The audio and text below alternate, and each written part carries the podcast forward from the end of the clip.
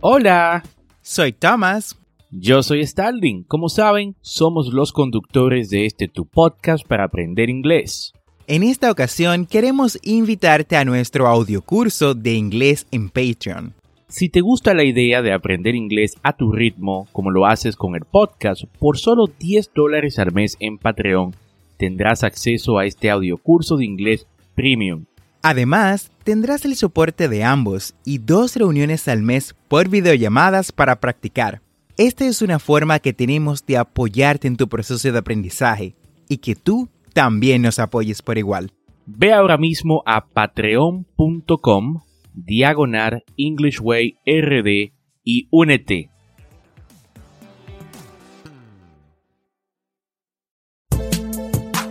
Bienvenidos a English Way RD, el primer podcast dominicano para aprender inglés con Tomás Martínez y Stalin Santos y en cada episodio te acercaremos a tu meta de hablar inglés, enseñándote frases, expresiones y gramática de una forma divertida y fácil de entender. Vamos al episodio de hoy.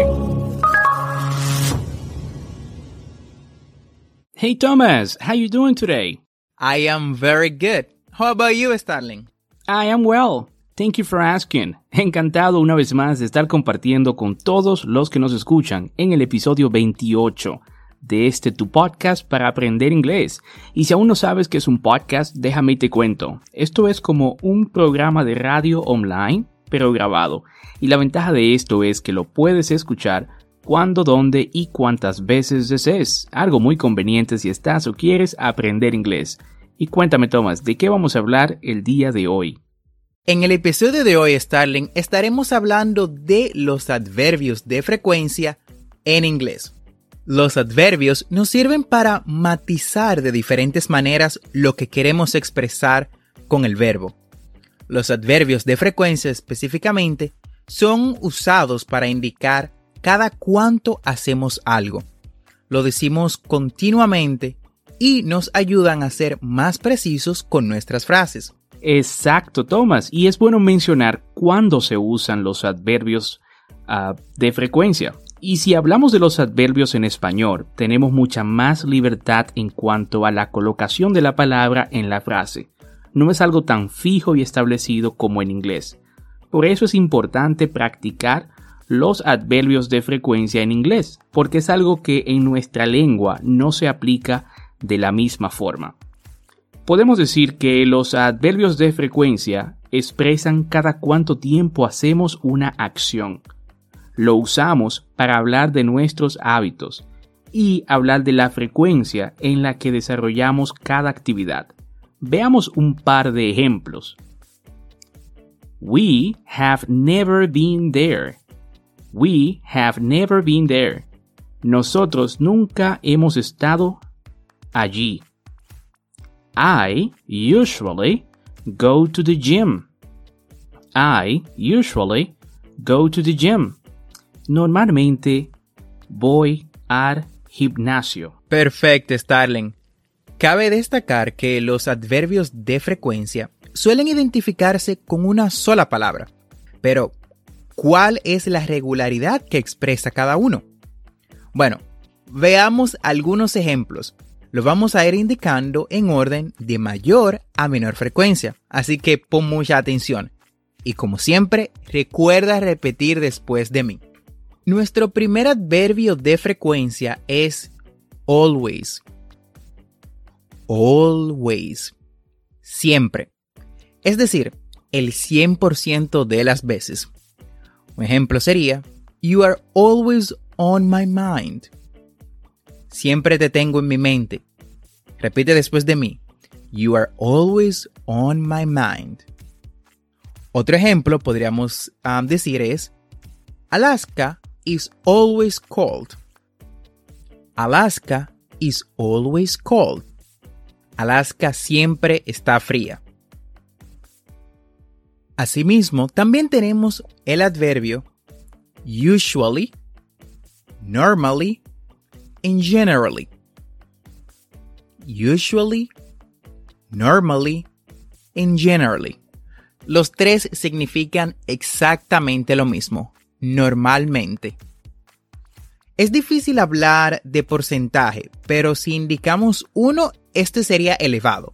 Sería aproximadamente el 80% de las veces. Un ejemplo sería Barcelona is usually a sunny city. Barcelona is usually a sunny city. Barcelona es una ciudad usualmente soleada o normalmente soleada. Otro adverbio que también veremos a menudo es often o frequently.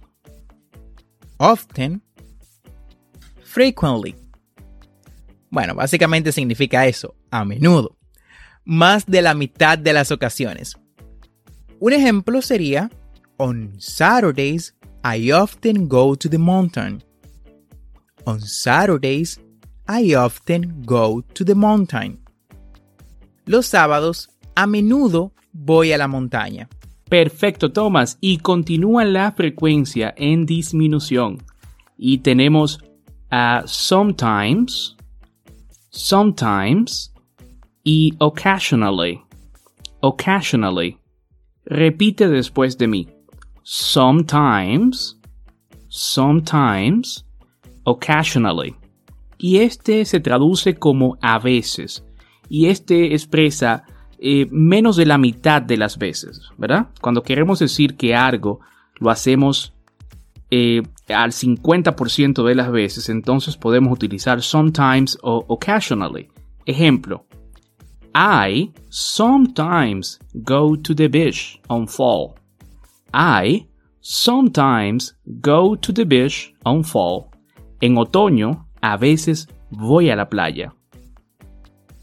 Y seguimos con hardly ever, hardly ever, rarely y certain. Repite después de mí. Hardly ever, rarely, certain. Este es casi nunca, raramente. Uh, ejemplo. It hardly ever snows in Barcelona.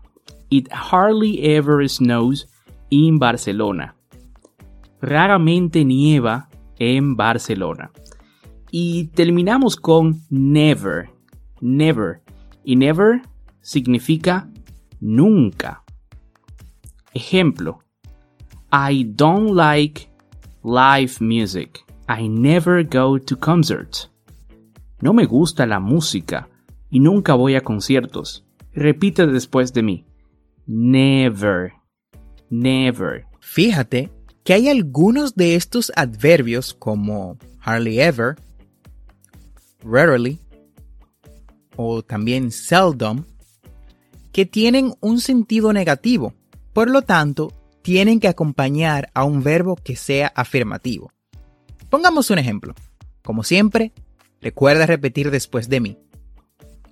You never walk alone at night. You never walk alone at night. Tú nunca caminas solo de noche. I rarely go shopping. I rarely go shopping. Voy raramente de compras. Exactamente, Thomas. Y es importante conocer dónde colocar el adverbio de frecuencia en inglés depende con qué tipo de verbo se construya la frase. El adverbio irá en una u otra posición. Por ejemplo, en inglés, always, que es siempre, o never, que es nunca, nunca empezaría en una frase. Por ejemplo, no puedes decir always I'm tired. Eso es incorrecto. Y ahora les voy a dar las reglas generales en torno a dónde se debe colocar el adverbio de frecuencia. Primero, si la oración contiene el verbo to be, el adverbio de frecuencia debe de colocarse siempre después del verbo to be. Por ejemplo, you are always happy. You are always happy. Se fijan que en este caso, always se colocó justamente después del verbo to be. Si la oración contiene auxiliares, digamos un auxiliar o un verbo modar, este siempre se va a colocar después del verbo auxiliar o el verbo modar. Por ejemplo, I have always thought you were brothers. Para el resto de los verbos se coloca entre el sujeto y el verbo principal. Entre el sujeto y el verbo principal. Ejemplo, I always work until late. En el caso de sometimes o usually, sí podemos encontrar estos adverbios de frecuencia encabezando la frase. Por ejemplo, sometimes I work from home. Sometimes I work from home. A veces trabajo desde casa. Muy bien, Starling. Ahora vamos a tener una conversación para que tú que nos escuchas tengas una idea del uso real de los adverbios de frecuencia. ¿Le damos Starling? Let's go, Thomas. Man, you know, I have never been at the beach. What? Have you ever in your life been at the beach? No, man. I wish I could often go to the beach. We have to go every weekend though. And you? I always go to the beach. I love it. What do you normally do on your free time? Well, I usually go to the pools. Sometimes I visit my grandmother's and always play video games. We have to go, man. You have to know the love of the Mother Sea. Let's do it, man. Next weekend? No, bro. We have to do it this weekend. Y con esta conversación hemos llegado al final del episodio del día de hoy. Gracias por quedarte con nosotros. Recuerda que tendremos dos episodios semanales, lunes y miércoles, y si te gusta lo que escuchas o conoces a alguien que quiera aprender inglés, comparte este podcast.